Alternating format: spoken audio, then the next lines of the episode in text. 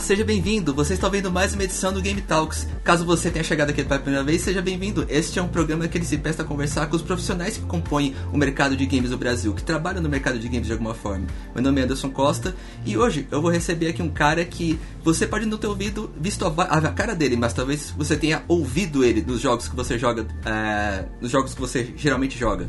Uh, eu vou receber aqui o Júnior Nanete, que, que é ator e também dublador e trabalha na localização de jogos aqui no Brasil.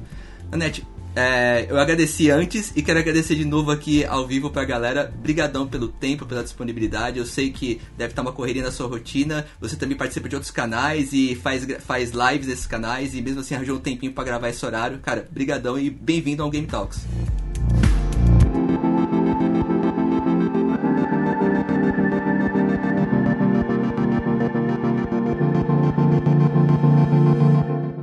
Tamo junto aí, cara. Obrigado pelo convite. É sempre um prazer falar sobre a minha carreira, a minha profissão e sobre os trabalhos que eu realizo. Para mim, na verdade, é uma, uma honra mesmo, porque quem não gostaria de poder comentar as coisas que você faz, né? Imagina se você convida um médico para falar das cirurgias que ele fez e que deram certo. é. Assim, olha que legal, você fez ali. Então, é, é uma honra para nós profissionais que trabalhamos com a voz e que fazemos arte, né? Porque isso sim é a isso sim é ser um artista, né? Eu digo, é, tem muita gente que é artista, mas não faz arte, né? É, a gente que trabalha com arte diretamente é muito, é muito gratificante falar sobre o nosso trabalho. E assim, eu não, eu vou dormir tarde mesmo, então estamos aqui. Quem quiser depois perguntar, você ou a dúvida do pessoal aí, a gente vai tirar aqui. Vamos nessa. Bom, a primeira coisa que eu preciso é voltar um pouquinho no passado e perguntar como é que essa história de games aparece na sua vida. Você é fã de games mesmo e joga desde pequeno e isso motivou você a entrar nesse mercado também? Foi meio que por oportunidade? Sim, na verdade acho que foi uma é, um casamento. As coisas aconteceram separadamente, né? Deixar claro aqui. É, eu gosto de game desde criança, gosto muito então, era o, o brinquedo que eu, eu gostava, né?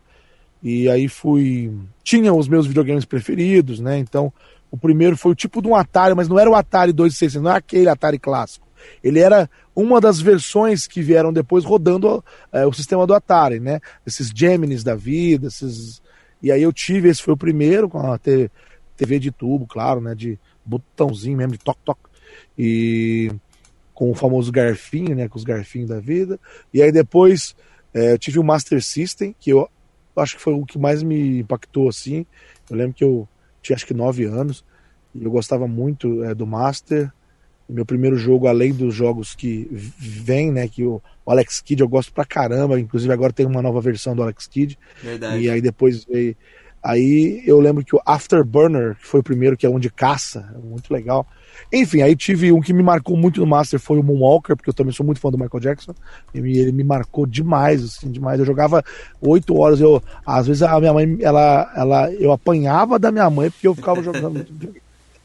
e aí, aí, concomitantemente, o meu irmão tinha, aí depois ele teve o Mega Drive, né? E aí eu tinha o Master, eu jogava no Mega dele quando ele deixava, então tinha um pouco de briga assim. Mas eu fiquei um tempo só com, com Sega, né? E aí eu tive um, um Nintendinho, que também não era o Nintendo da Nintendo, porque aí tinha, tinha uma época o Phantom também, né? Então, enfim. Aí eu, eu fiquei. Aí, aí eu entrei pro Nintendo, fiquei Super Nintendo e fiquei Super Nintendo. Eu não tive 64, não tive nada disso. E aí depois eu depois fiquei um tempo sem só, só com o Nintendo o Super NES. E aí o meu último videogame, eu digo, dessa época antiga, é, foi o Sega CD. Eu tinha o Sega CD, cara.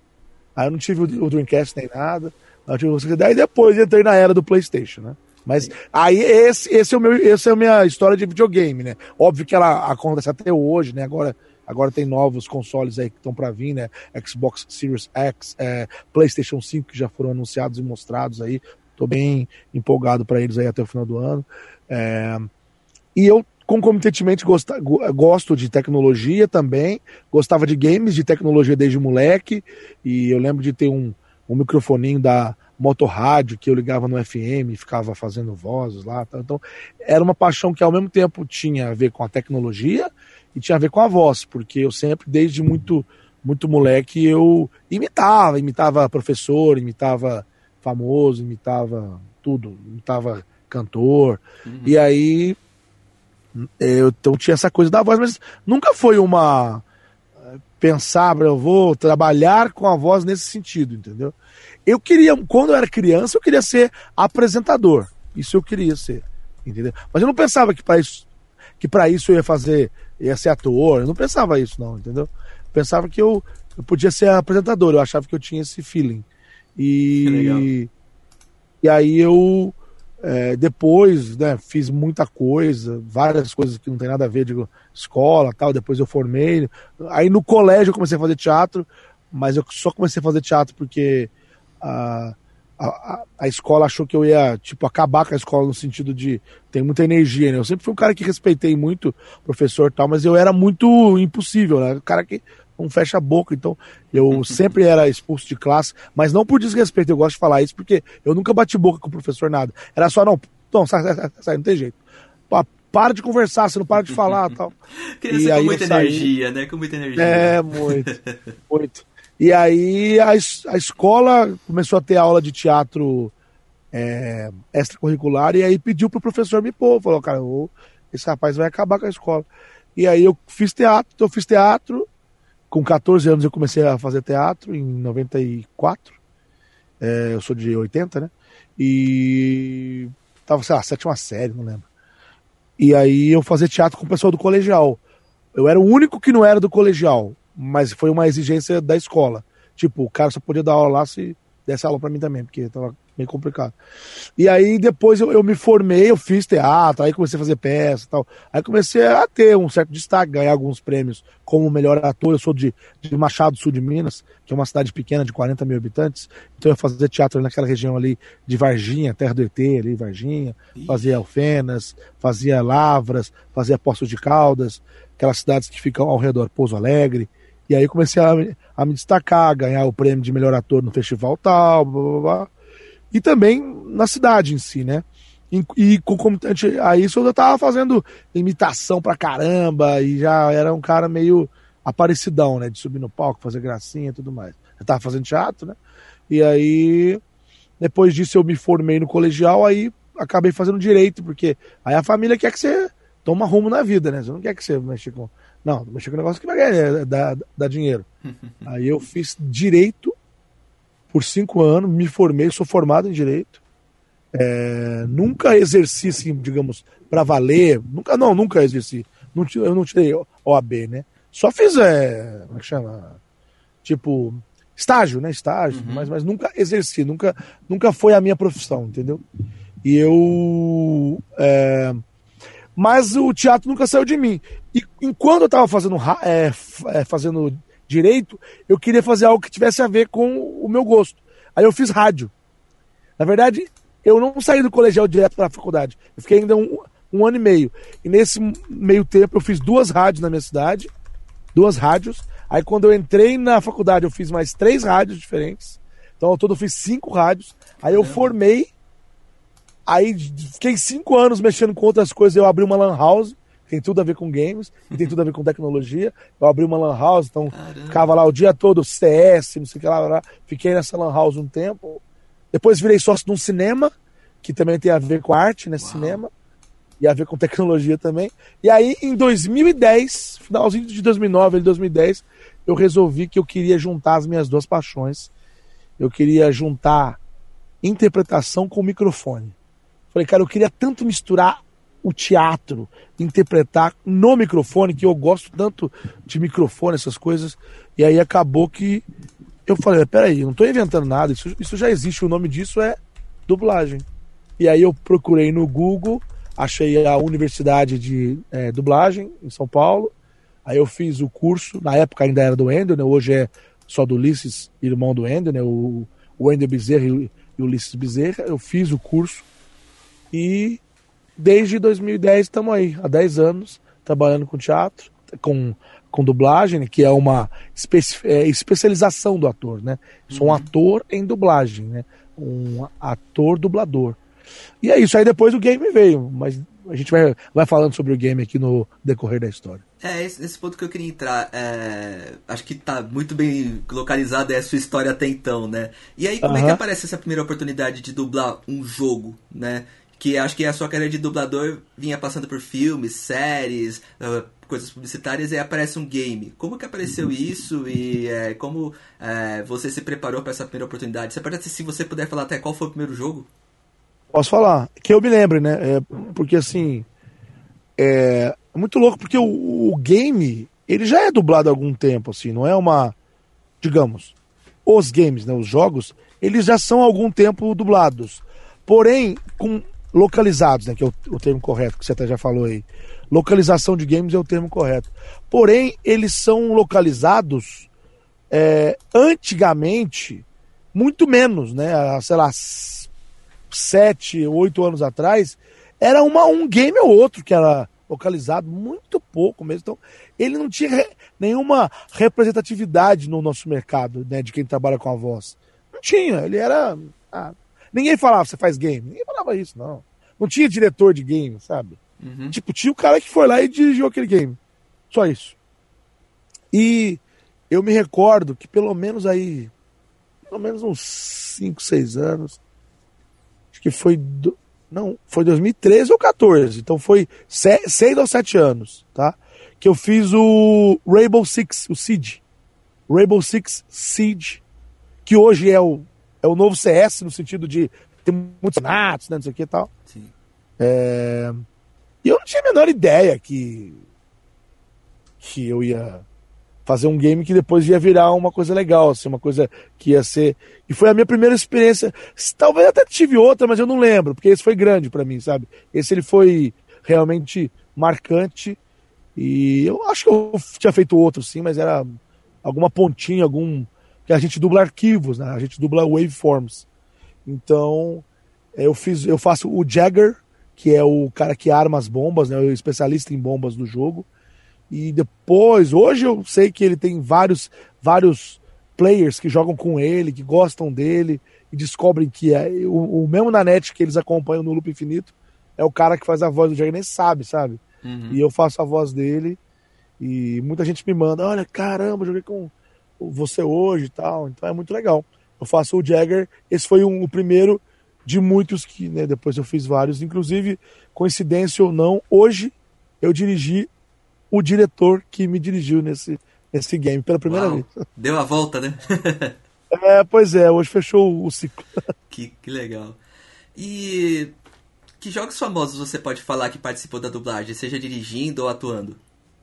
Eu posso falar vários que já foram lançados, só os que não foram lançados que eu não posso. Sim, tá imagina. Hora aqui. É, é, bom, o Rainbow Six eu já falei aqui, né? O Seed. É, tem os que eu dublei, eu tenho o, o Mortal Kombat, que é um dos mais recentes, que eu faço a voz do Baraka.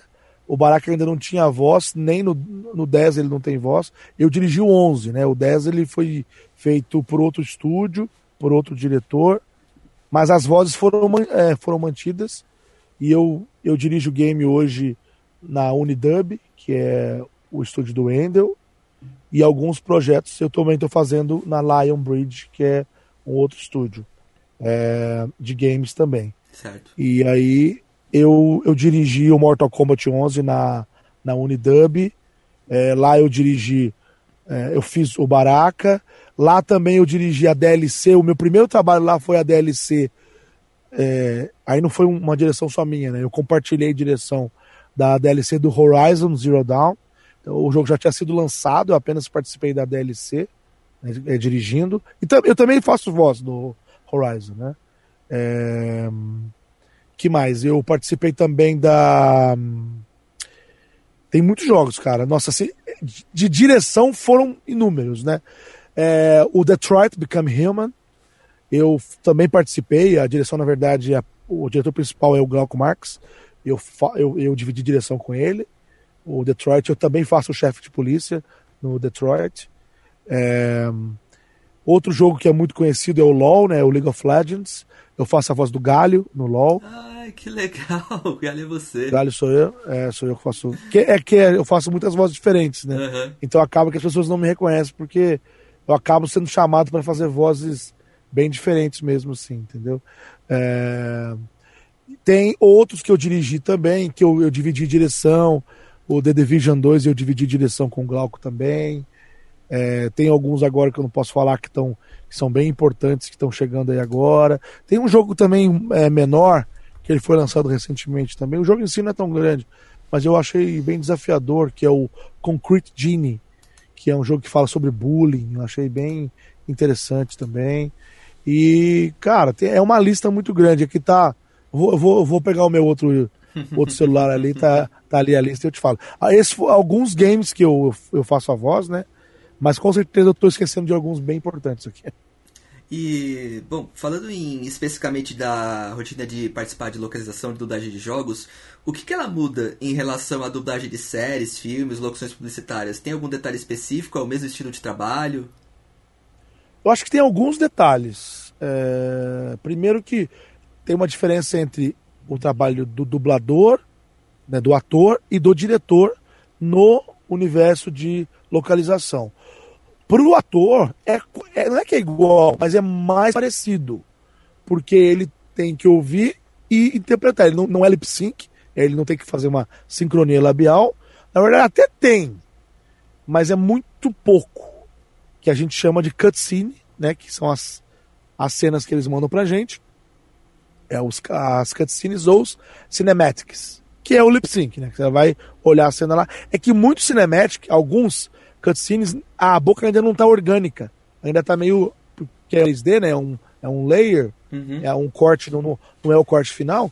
Então, temos que nem lip sync é. Mas é o cinematic, né? É... Eu acho que tem que tem que haver um poder, uma um poder imagético muito grande. Você tem que ter uma imersão muito grande com a história, porque primeiro que você não dubla, você não grava na cronologia da história, igual é um filme, uma série, onde você está vendo o que está acontecendo, depois ele fica nervoso, depois ele tá. Então você vai criando a emoção mediante a cena vai acontecendo, você vai junto com o ator que você está dublando. No caso do game, não. Você precisa, primeiro, eu acho fundamental que o diretor é, faça um briefing, não grande, mas pelo menos pontual com, com o ator, né? Pelo menos tem ali uns 3 a 5 minutos para ele explicar qual é o jogo. Muitas vezes a gente não pode falar qual jogo é, nem pro, nem pro ator, entendeu? É, então a gente fala, é um jogo de. Exemplo, eu. Ah, outro. Pô, tô com a camiseta e não falei, cara. O Halo Wars 2, tá aqui, ó. Halo Wars, tá aqui, ó. Halo, Halo Wars 2, eu faço o Atrox. Ah, que legal. É o vilão, é o que tá na capa, né? É, é o Atrox, ou, ou Atriox, né? É... Então, por exemplo, eu, eu vou, vamos supor que eu vá dirigir o Halo. Aí eu, eu chego lá e, e você é, o ator que vai gravar. E eu falo, olha, então, é uma. É um, é um jogo de guerra, mas é um futuro distópico, onde eles têm armas assim, assim. Então, ou seja, eu tenho que, ao mesmo tempo, explicar, mas não posso falar qual que é. Mas a pessoa ela entende, ó, você vai uhum. fazer um fuzileiro naval, o seu cargo é de comando, você que, você que é responsável pelas armas, então é, sabe, você que vai ficar falando, olha, pega essa granada de supressão, então você precisa ter. Entendeu como é que é? Eu fico imaginando, aí, aí eu... eu fico imaginando o bolão entre os dubladores, né? Eu vou postar 50, que esse aqui é a sequência do Halo Wars, hein? é, mas isso aí acontece muito com quem gosta de game, né? Sim. Porque a maioria dos dubladores não, não joga muito, assim, então. Uhum. Eles acabam não. Tipo, não ligando muito, eles vão lá e gravam tal. Mas os que gostam ficam me mandando mensagem, né? Fala aí, cara, é o tal, não é? Aí eu falo, não posso falar, cara. E às vezes, até para mim mesmo, até quando eu começo a dirigir, eu já sei qual que é. Mas às vezes no começo, quando eles me começam a, a mandar os primeiros arquivos, eu não sei. Entendeu? Entendi. Aí quando começa a dirigir, eu já sei. Então aí é isso, a diferença é que tem que ter esse poder imagético. E o diretor, aí é uma coisa fundamental, cara, que eu falo. Isso infelizmente não é, ainda não é prática o diretor tem que saber de game, cara. Ele tem que conhecer o universo de game. Porque não é só saber de interpretação.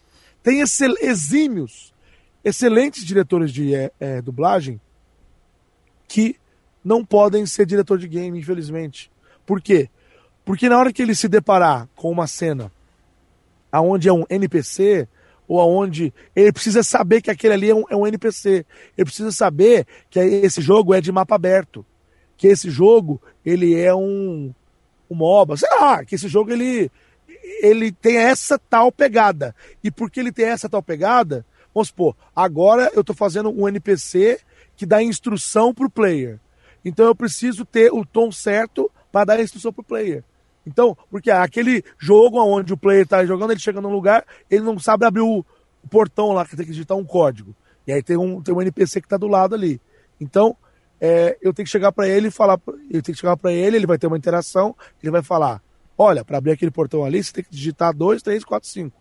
Tá? Então, por exemplo, se o diretor não sabe, ele acaba deixando o ator gravar de um jeito que não é uma instrução, que parece às vezes uma ordem, entendeu? E não é uma ordem, é uma instrução. E aí ele vai muito na, no tônus do inglês, que o inglês às vezes, hey, come on! Aí ele tem uma outra pegada. Então não é só traduzir, não é só copiar. Você tem que entender a intenção e trazer para a cultura nacional, entende? O japonês, por exemplo, ele, fala, ele tem um tom que é um tom que parece que está dando bronca. Mas nem sempre é uma bronca, entendeu? E isso te leva também a jogar muitos desses jogos, não os, os que você está dublando, lógico, mas os gêneros desses jogos para poder situar melhor o teu elenco. Você falou de MOBA, falou de, jogo de, de jogos de tiro, enfim. É, isso te leva a jogar muito para poder entender a dinâmica disso? Ou você acaba assistindo gameplays, por exemplo, para poder orientar melhor o elenco? É, é, eu queria Olha, entender essa parte da dinâmica, porque é, como parece que vocês não têm muito material de referência quando o jogo chega, né? Apenas algumas coisas muito prévias. É, realmente tem essa parte magética que você falou. Só que é o trabalho que, se não for é, bem orientado, pode cair no, numa dublagem que não vai ficar tão boa, né? Exato. Eu fico, às vezes, meio entristecido quando eu vejo alguns trabalhos feitos por bons profissionais, gente boa de trabalho mesmo, gente que sabe fazer. Não é gente curiosa no assunto mas que justamente por falta dessa vivência, por falta desse cuidado, por falta dessa desse desse trato antes da gravação, acaba é, cometendo erro, né, cometendo erros que que poderiam ter sido evitados, entende? Então, é, respondendo a sua pergunta, existe um mundo ideal. Esse mundo ideal eu não vivo ele ainda, certo? Que é eu poder ter um tempo bom para jogar, coisa que atualmente eu não tenho, não tenho tempo. Sou um cara realmente bem ocupado, entendeu? Uhum. É, e eu, vou confessar, não vou ser hipócrita, o tempo que eu tenho para jogar, eu acabo jogando jogos da minha preferência. FPS, mapa aberto, não sou do MOBA, não, não sou muito, mas eu sou obrigado a conhecer e tenho muitos amigos que jogam. Então, ou eu vejo gameplay, ou eu converso com eles, ou eu troco ideia, eu me interesso pelo universo, entendeu como é que é? Então, por exemplo, ah, tá lá, o meu sócio gosta de Heroes of the Storm, por exemplo. Aí eu troco ideia com ele sobre isso, entendeu como é que é? Eu vejo ele jogando. E aí eu sei que tem a briguinha, ah, quem gosta de LOL, não gosta de tal, e aí fica aquela briguinha. E aí eu converso com o pessoal que joga LOL, pergunto o que, que eles acham do, do galho, se, qual é o problema dele. Então, ou seja, eu acabo me inteirando do assunto de forma como se fosse uma pesquisa mesmo, entendeu? Mas eu não vou mentir para você que eu jogo. Alguns jogos sim, outros não, entendeu? Mas, se eu percebo que eu vou pegar um jogo da, da de tal tipo. Ah, por exemplo, vou te dar um exemplo de um jogo antigo aí, ó. É, que até teve um, um, remaster aí que eu até participei. O Age of Empires, que é um clássico. Legal. Né? Aí teve um remaster dele aí, eu acho que do 2, não sei. Sim. Eu participei, eu fiz lá uma, umas vozes, mas como, né, como dublador, não como diretor. É, fiz pouca coisa, pouca coisa. Mas aí, por exemplo, se eu sou o diretor, eu vou pesquisar, né? Tô dando exemplo desse jogo, não tô falando. Sim. É um exemplo aleatório, entendeu? Uhum. É, eu vou pesquisar, pô, Age of Empires, eu vou, vou pesquisar. Vamos supor que os caras vão lançar um novo Sin City. Ou vai pela primeira vez dublar o The Sims, por exemplo. Localizar. Eu adoro The Sims. Entendeu? Então, por exemplo, eu ia ficar muito feliz de eu, de eu poder participar disso. Porque eu tenho conhecimento do The Sims, entendeu? Mas se eu não tivesse, eu, eu ia estudar o jogo. Eu, eu já saberia que jogo é, né? Por, pela minha vivência de games. Mas eu ia falar, peraí, deixa eu estudar mais sobre detalhes desse jogo, entendeu? Legal. É isso. E dos trabalhos que você fez até hoje com games, tem algum que é o seu preferido, o seu xodó, que assim, você leva assim, putz, esse trabalho realmente foi marcante para mim? Eu acho que é sempre o último. Eu tô ah. com o Mortal Kombat como. É que o Mortal Kombat, ele tem várias coisas que me, que me dão essa sensação. Isso não quer dizer que eu não gosto dos outros. Eu gosto muito de ter feito Galho, eu, eu recebo um grande carinho pelo Galho. O próprio Jagger, eu não, não tinha ideia da importância que ele tinha pro o mundo da. Tipo assim, o pessoal né, que joga tal. Comunidade. Agora, é pra comunidade gamer de, de Rainbow Six Siege. Mas, sem dúvida, para mim o Mortal Kombat foi importante primeiro é uma franquia que eu conheço há muitos anos. É uma franquia de 92, então, ou seja, eu tenho aí pelo menos. Eu já tinha 12 anos, então eu já conhecia, eu já estava jogando esse jogo, né? Não vou te falar que eu joguei todos os Mortal Kombat, mas eu, já conhecia. Você é de 80, né? Eu também, a gente tá empatado 80. aí. Sou de 1980, é. E, e eu gostava, pô, muito mesmo é, de Mortal Kombat, assim como também gostava de Street Fighter, né? Dois jogos que eu gostava bastante.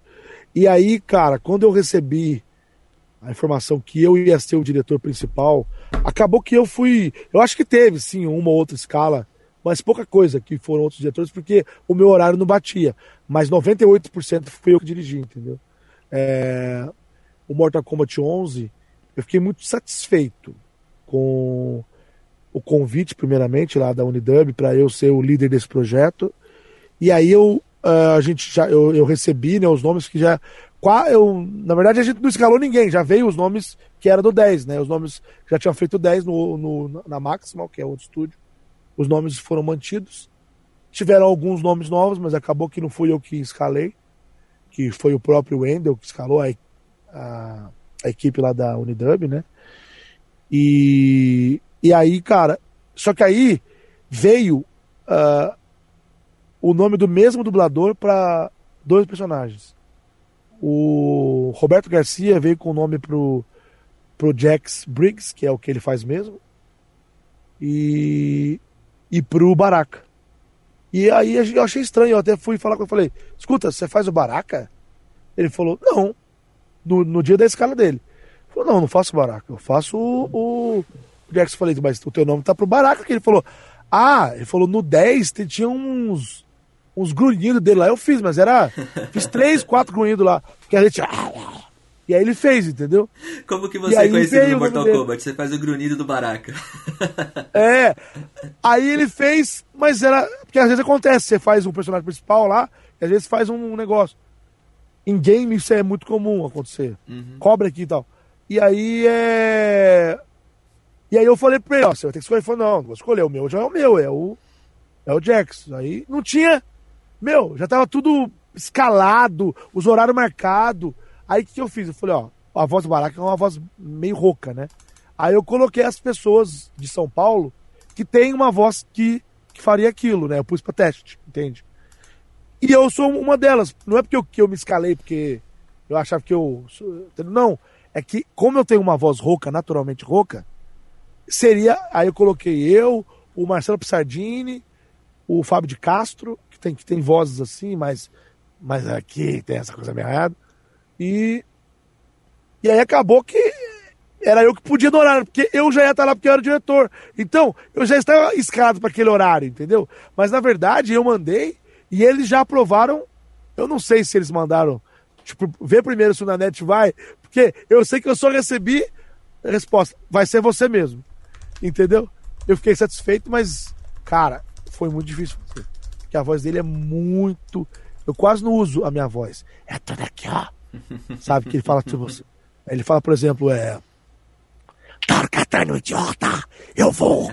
Eu vou comer seus ossos! É, ele fala. Ah, aqui, ó, o tempo todo falando assim, ó. Tarkatano, idiota! A é garganta. É, porque tem hora que ele. Ah, você não vai! Que ele fala. Ele não usa a voz, ele usa uma, vibra, uma vibração da prega vocal. Entendeu? Sensacional. E sabe faz ao vivo. É, Eita! E sobre esse trabalho de direção de, de elenco, É, você já falou de orientar, você já falou de pesquisar o mercado, e o processo de seleção às vezes não está na sua mão, mas quando ele está, é, uma, uma, curiosidade que eu tenho é como é que é esse processo de seleção, né? Tem que ter um conhecimento muito grande da, das vozes que existem no mercado, às vezes das vozes que estão à sua disposição naquele momento. É, há uma disputa, eu quero muito fazer um game, eu quero me chama na net. Então, como é que é essa seleção para você como diretor? Não, até tem quando acaba chegando no conhecimento das pessoas. É que quando chega a gente já, já tá tudo escalado, né? A gente uhum. a gente escala antes de tudo, né? Mas tem é, por exemplo, estou fazendo Mortal Kombat. Eu estou dando o um exemplo dele aqui. Mas como ele foi entrando novos personagens, então ele é um bom exemplo, porque acaba que. Ah, eu queria muito fazer Mortal Kombat, mas quando a pessoa fala, já. Exemplo. O último que saiu agora, dia 26 de maio, o Aftermatch, que é a última a expansão, a DLC, é... eu gravei acho que em outubro. Então, tipo assim, é... quando saiu o rumor que ia ter o Robocop, se alguém falasse para mim, oh, eu quero fazer, já tá, feito já. Game a gente faz muito antes. Eu, eu acho que, tirando voz original, que você faz, depois eles desenham em cima, acho que game é o que faz mais antes, assim, tipo. Exemplo, o Mortal Kombat eu fiz quase um ano antes. Tem um game que eu tô fazendo desde fevereiro do ano passado ele não tem nem data de lançamento ainda. Entendeu? Então, às vezes, eu faço um game dois anos antes. Entendi. Entendeu? Ou é o game é tão grande, o caso do The Division 2, que eu falei que é do Glauco Marx, que eu acabei de, dividindo com ele direção, e outros diretores também, não só eu. É, você não pode repetir o dublador, a dubladora. Então, cara, ele já chegou num ponto que ele não tem mais que pôr. Tipo, ó, já coloquei eu acho que ele já. Ele me falou que já, passou de 800 atores. Né? Então, tipo, ele, ele precisa mandar um, uma mensagem lá pra Ubisoft, no caso, falar: olha, eu preciso repetir alguém. Não tem mais dublador no mercado. Entendeu?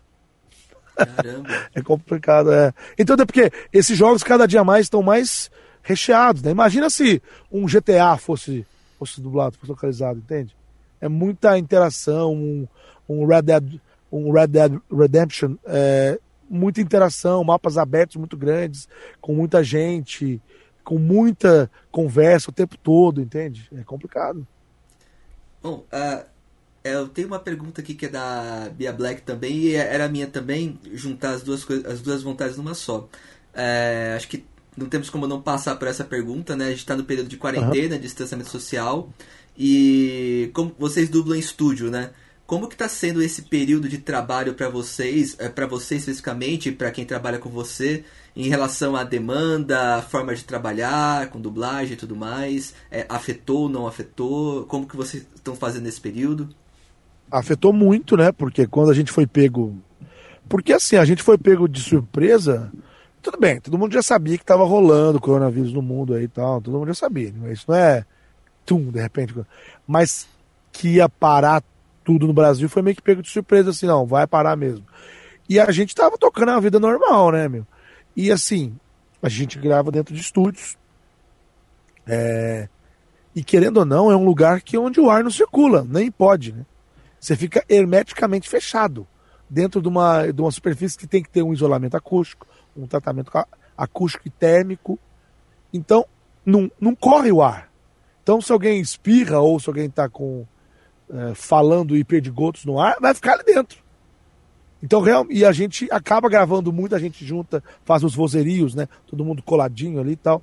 Então, é o tipo da coisa que não tem muito o que fazer, né? É, é, era assim, e aí a gente teve que parar, as gravações foram suspensas, ficamos aproximadamente um mês sem gravar, o que foi tenebroso assim para todo mundo do mercado. Eu mesmo fiquei sem receber, todo mundo que a gente imagina você zerando o seu ganho. Você passou uhum. amanhã você vai ganhar zero. Entendeu? Não é ganhar metade ou menos descontado do salário, não, é zero. Entendeu? Então, e as contas não param de vir, né? Sim. Então isso impactou fortemente na vida de todos os colegas. E aí aos poucos foram rolando reuniões, assembleias né, dos mercados, tanto Rio quanto São Paulo, que são os maiores mercados de dublagem do, do Brasil, né? E aí a gente foi conversando para é, achar uma saída para viabilizar a dublagem remota, né? E aí eu saio na vantagem, porque por eu ter uma produtora, eu tenho eu tenho um estúdio, vocês estão vendo, estou aqui no estúdio. Ó. Isso aqui é de rocha, é um estúdio, é tecido ortofônico. Isso aqui não é um mic de dublagem, é um mic de podcast, que também serve para transmissão, mas eu tenho um estúdio, então eu vou inverter a câmera aqui, vocês vão ver. Aqui, ó, quer ver, ó? Olha lá, ó. Ah, lá no fundo, não sei se eu consigo dar o zoom aqui, ó. Uhum. Lá tem a TV, né? Tá meio embaçado porque lá tem a TV que eu tô vendo vocês. Isso aqui, ó, é um igual um estúdio normal. É um Neumann, é o TLM 103, né? É um, é um Neumann, é um microfone. E aqui eu tô no. Eu, aqui dentro, isso aqui é o meu estúdio, tá vendo? Ó? Então, gente, eu. Deixa eu voltar aqui a câmera.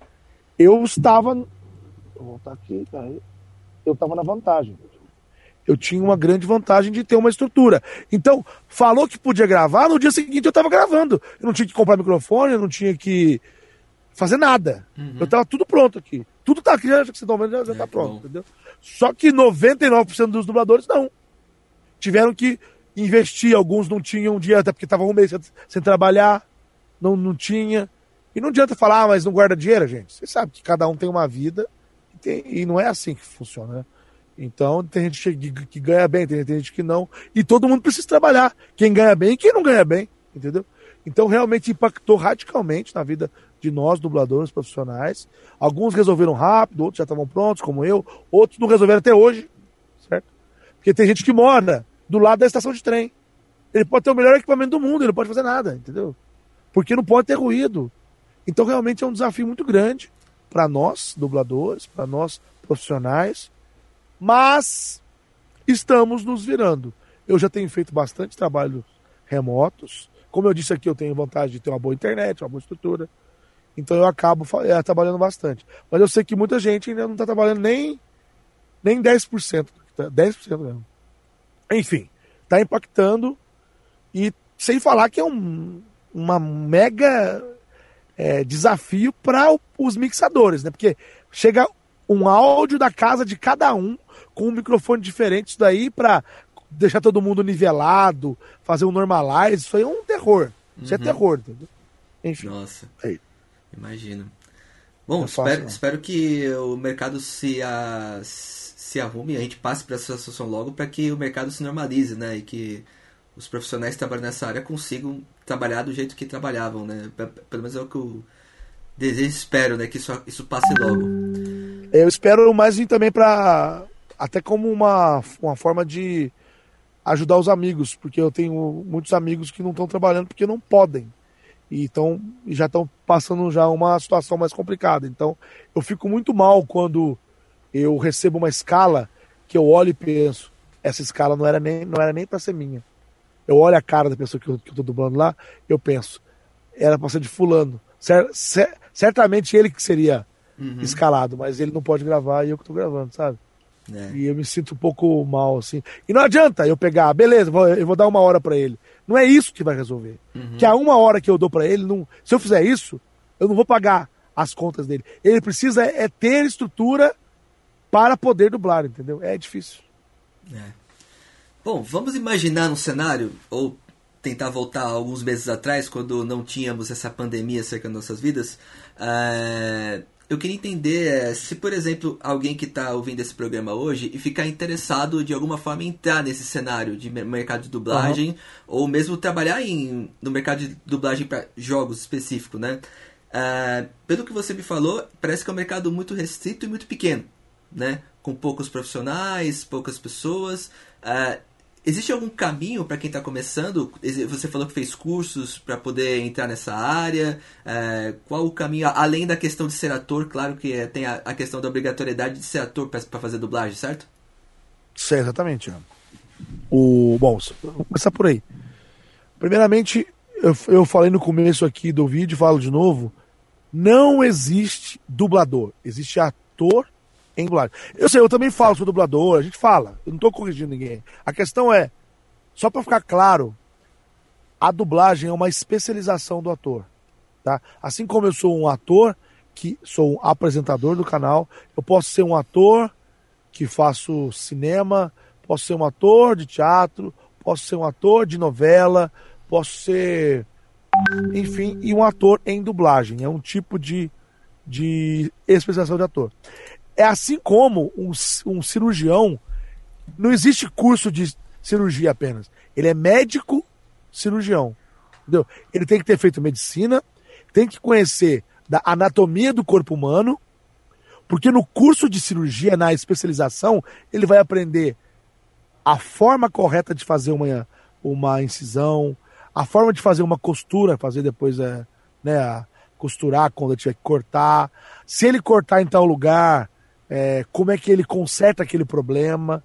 Agora, o local que vai cortar, no, é, o impacto que isso vai gerar no corpo, ele aprendeu quando ele fez medicina.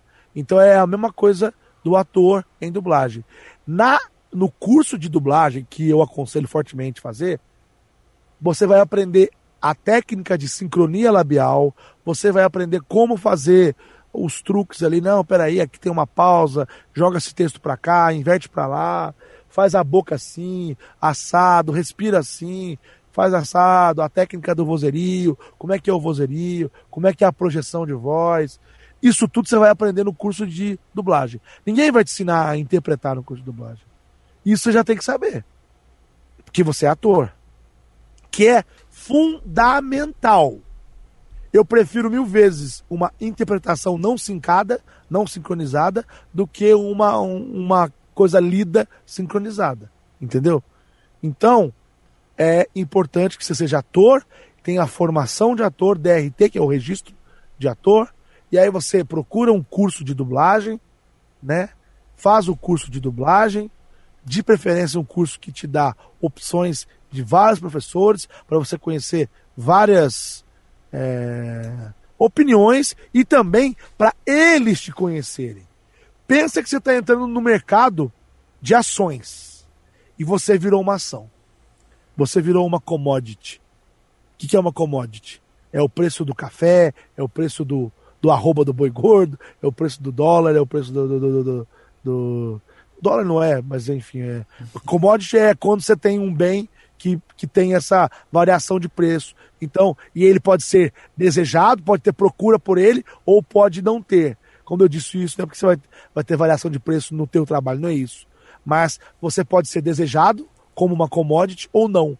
Entendeu como é que é? E como é que você vai ser isso? Quando você estiver no mercado, depois que você já já fez teatro, tem o DRT, fez o curso de dublagem, entrou no mercado, você tem que se apresentar como um ativo interessante. Você tem que ser uma boa ação. Uma boa ação no sentido de eu vou comprar essa ação, ela vai ser boa para o meu portfólio, ou seja, eu vou escalar o Nanete, ele vai ser um cara interessante para a minha obra, para o trabalho que eu vou entregar aqui como diretor, eu vou escalar ele. Ele é um cara bacana, entendeu? A voz dele serve ele dá conta do recado. Ou, pô, a voz do Nanete serve, mas ele não está pronto ainda para fazer um, um, protagonista. Ele vai, ele vai apanhar muito. Acho que é muito difícil para ele, entendeu? Mas eu já vou dar uma oportunidade aqui com um elenco de apoio aqui. Vai que ele vai crescendo, daqui uns dias ele já está melhor aí. Então é assim, você, quando você acabou de fazer o curso, você tem que se vender, como qualquer mercado. Eu não gosto muito de falar que é panelinha, porque tudo é panelinha. Não é dublagem que é panelinha. É que a dublagem, como tem menos profissionais, acaba, acaba parecendo que é uma panelinha impenetrável. Tudo é panelinha. No mundo dos médicos tem panelinha. No mundo dos advogados tem panelinha. Então, mas é óbvio, são muitas inúmeras panelinhas. Entendeu como é que é? Mas uhum. você entrar lá na. Não, eu quero fazer parte do conselho. É panelinha. Entendeu como é que é? Então, não adianta você falar que não é. Sacou? A não ser que você faça um concurso para tal coisa, mas mesmo dentro de quem é concursado, tem as panelinhas também. Então, é, eu sou o maior exemplo de que é possível. Eu sou de Machado, Minas Gerais, sou de Minas, não tenho parente nenhum dublador, não conhecia ninguém do ramo, nada. Eu estava com 30 anos de idade, em 2010, já estava, vou pôr aspas aqui, velho, é, não, não tinha DRT, Eu tinha feito teatro de 94 a 2001, fiz durante sete anos, entendeu? Não fiz, entrei na faculdade, fiz direito. Na faculdade eu dei aula de teatro para um monte de, de colega que ia ser advogado, porque eles queriam saber interpretar, né? é, mas eu não tinha DRT, porque eu sempre fiz teatro amador, certo? Eu fiquei depois, como eu, eu descrevi aqui, cinco anos fazendo rádio. Depois eu fiquei cinco anos tendo uma lan house, sendo empresário em cinema, em 2008. E em 2010, ainda sócio do cinema, e já tinha fechado a lan house, que eu resolvi ser dublador. Que, que eu fiz? Eu pus no Google. Pus no Google, descobri o curso e todo sábado, é, durante 10 semanas, dois meses e meio, eu pegava um busão, quatro horas de estrada, uma hora de transporte público em São Paulo, fazia o curso das duas da tarde às seis da tarde, pegava e voltava. Todo sábado eu fazia isso, e voltava. Certo? Eu fiz isso, começava a ter uma escala por semana, vinha de ônibus, eu, eu, tinha um carro lá, eu às vezes vinha de carro. A hora de dublagem na época era 80 reais, eu gastava 120 de combustível. Tinha dia que eu tinha escala 9 horas da manhã, eu acordava às 3 da manhã, saía de lá às 4, chegava no, na entrada de São Paulo, ali na Dutra, com a Fernão Dias às 8, ficava na porta do estúdio, na Lapa, às 8h45, 9 horas, das 9 às 10 eu dublava, 10 eu entrava no meu carro, chegava na casa da minha mãe às 2 da tarde, para eu almoçar com ela e nem gastar o dinheiro do almoço aqui. Né? E, e, eu, e eu gastava 40 reais para dublar, porque 80 era o que eu ia ganhar dali um mês, mas eu tinha que pôr 120 de gasolina. Então, tudo bem, era uma vez por semana, era um investimento que eu estava fazendo. Eu já tinha, eu já tinha uma empresa, eu não estava nadando no, no dinheiro, mas eu tinha uma vida já, entendeu? Mas eu estava abrindo, eu estava desafio, eu estava fazendo desafio. Entendeu? Não era fácil para mim não. Eu tinha que cuidar das coisas. Então sempre foi muito difícil. É, nesse, nesse sentido. Às vezes eu escuto pessoas falando, ah, porque eu moro longe, eu moro na Zona Leste, tenho que ir na Lapa dublar. Meu amigo, quando eu comecei a dublar, eu, eu morava a 300 quilômetros. E eu vinha. Então, não vem falar isso pra mim, não. Entendeu? Quem quer, vai atrás, é difícil, tem que trabalhar, eu sei, tem que ter um emprego, não é fácil. Não é fácil, eu sei que é difícil. Mas é só correr atrás. E aí você tem que se. Faz um negócio aqui, se promove, puxa um assunto, você tem que se vender. Eu acho que você tem que ser bom, claro, você tem que dar conta do recado. Se você se, se vender e não dar conta do recado, ninguém te chama porque ninguém quer se comprometer, certo? Agora, você também tem que estar na cabeça do diretor. Você pode ser o AIS da dublagem. Se o diretor não tiver, a hora que estiver na casa dele, sentado à noite, escalando, vendo o filme lá escalando, você tem que estar na. Ó, deixa eu ver esse gordinho aqui, rapaz, esse gordo engraçado. Vou colocar o na net. Se eu não tiver na cabeça dele, eu não vou entrar no elenco. É isso. Tá certo. Bom, e para encerrarmos esse papo, eu queria que você se vendesse um pouco, né? Fala um pouco de as pessoas te acham. Onde as pessoas podem achar o Júnior na net. Eu sei que eu acompanho o canal do Loop Infinito tem um tempo e vocês estão fazendo lives quase todo dia aí na semana. Mas tem outros canais que as pessoas podem te achar, não só para curtir o conteúdo de vocês, mas também para te, te, te acionar profissionalmente? Olha, eu tô. Eu converso com todo mundo e respondo a todos no Twitter e no Instagram. Todo mundo mesmo. Tem dia que eu passo muito, muito tempo fazendo isso. Eu sou prova é, disso. É, o Instagram e o Twitter é arroba juniornanet. Lembrando que na net é N-A-N-N-E-T-T-I. Então são dois N's, dois T's e I no final, tá? N-A-N-N-E-T-T-I. Junior na net. Arroba Junior na net. Eu tô no Twitter, eu tô no Instagram. Agora também inventei de entrar no TikTok. Vamos ver se vai virar esse negócio. Eu sei que tá bombando aí, mas eu mesmo não tô fazendo muita coisa lá. Mas é isso, eu tô, eu tô lá, tô à disposição, troco ideia com as pessoas. Quer dizer, não tô lá só para deixar claro para ficar conversando, batendo papo, infelizmente não, não dá para ficar fazendo isso. Mas tiver alguma dúvida com relação à tecnologia, que é o que eu mais falo lá, ou até sobre dublagem também, e eu puder ajudar, eu tô lá. É claro que essa coisa, como eu começo, acho mais fácil procurar um vídeo no YouTube, tá cheio de vídeo lá, que explica como é que começa e tal. Claro que eu aqui contando a, minha experiência, eu sei que é edificante, é legal e acaba sendo um exemplo para que as pessoas também entendam que é possível. Eu penso que fácil não é, não desista, mas é possível é. E vocês me acham lá, a gente conversa, tem bastante coisa que eu fiz aí. A gente hoje focou mais em, em game, mas em dublagem eu sou a voz do Champa do Dragon Ball Super, né? É, que é um dos mais famosos que eu faço. Eu sou a voz do holandês voador no, no Bob Esponja, né? O, o Flying Dutch. É, faço um monte de coisa, cara. Nossa, eu, eu, eu não lembro de todas. Mas eu tenho uma lista que tem tudo lá e aí eu sempre leio ela e falo. Filme também fiz alguns, voz de aplicativo. Então eu tenho desde a voz, por exemplo, do Galho, que é uma voz aqui, ó. Ele tem uma voz bem grande, tipo, golpe de asas. Olá, criatura pequena brilhante. É aqui embaixo a voz dele, né? Eu faço ele aqui, ó. Olha, criatura pequena. E que é uma voz bem grave. Tem a voz, por exemplo, do Atriox ou do Atriox, que é grave. E ela é aqui embaixo, mas ela é grave. Já a do Baraka é aqui, ó, que ela vibra a voz, mas não sai. Ela só vibra a prega. Parece um crossover ao vivo. é, tem a voz, por exemplo, do, do Champa, que é aqui, mas ele fala aqui, ó. Ah, cala a boca, mulher! Eu não quero saber de nada. Tem, por exemplo, a do, é, a do holandês voador, que é igual do Champa, só que média, em vez de ser grave, ela é na cabeça aqui, ó. Olá, recruta! Como vai? A do Champa é aqui, ó. A dele é aqui. Então eu tiro a voz da garganta e ponho no nariz, entendeu? Então eu falo aqui, ó. Ah, olá, recruta, vamos fazer tal coisa. E, bom, e aí, aí eu vou. E, e, desde uma voz que tem que fazer mais jovem, tipo para alguém é, mais jovem, tem que fazer lá, aí eu tiro totalmente o grave da voz, põe aqui na cabeça para fazer ser uma coisa mais leve aqui e tal. Até inclusive eu fiz um. Hoje, saiu hoje o vídeo é, hoje, quer dizer, ainda é hoje? Não, já é quase amanhã, já é amanhã. Mas, amanhã. Mas ontem, dia 18 de junho, foi aniversário do Wender Bezerra. E saiu um vídeo dele no canal lá, onde vários dubladores dublaram ele. Eu, eu sou o primeiro que aparece lá. E aí eu faço a voz, ele nem reconhece. Ele fala, é o Nanete? Nossa, ele tá com a voz leve, porque como o Wendel tem a voz bem mais leve que a minha, ele tem aqui, oi, eu sou o Goku. Ele fala aqui em cima, né? Aí eu fiz com uma voz mais leve, não imitando ele, mas uma voz leve aqui, ó, na cabeça. Então, eu tiro a voz da garganta e ponho na cabeça, para ficar bem leve. Ou eu chego até a fazer aplicativo infantil, como Super Hands, que é uma voz bem. Olá, Super Hands! Hoje vamos aprender como fazer um aviãozinho com palitinhos de madeira.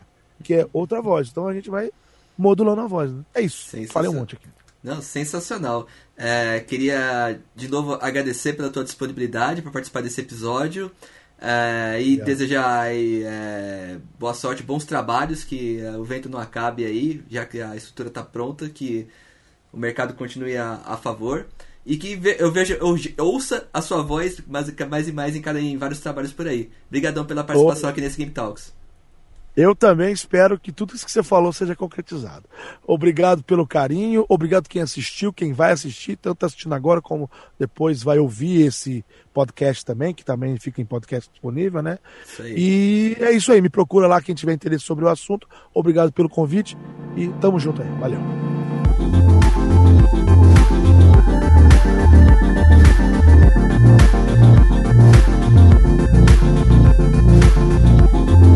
Você acabou de ouvir mais uma edição do Game Talks. O Game Talks é produzido, gravado e editado por mim, Anderson Costa. Se você gostou desse episódio, deixa seu review lá no iTunes com 5 estrelas para ajudar o podcast a ser mais conhecido por outras pessoas. Siga-nos nas nossas redes sociais, todas elas barra Game Talks BR, Facebook, Twitter, Instagram e LinkedIn. Se puder, apoie também o projeto Game Talks lá no Catarse, catarse.me barra Game Talks. A partir de R$ reais por mês você ajuda o podcast a ficar um pouco melhor tecnologicamente. Mande também suas sugestões, elogios, críticas sobre esse episódio sobre qualquer um outro para o meu e-mail anderson.gametalks.co. Fique à vontade para falar o que você quiser sobre Game Talks e para compartilhar esse episódio e todos os outros com quem você quiser. Ficamos por aqui e até o próximo episódio. Valeu!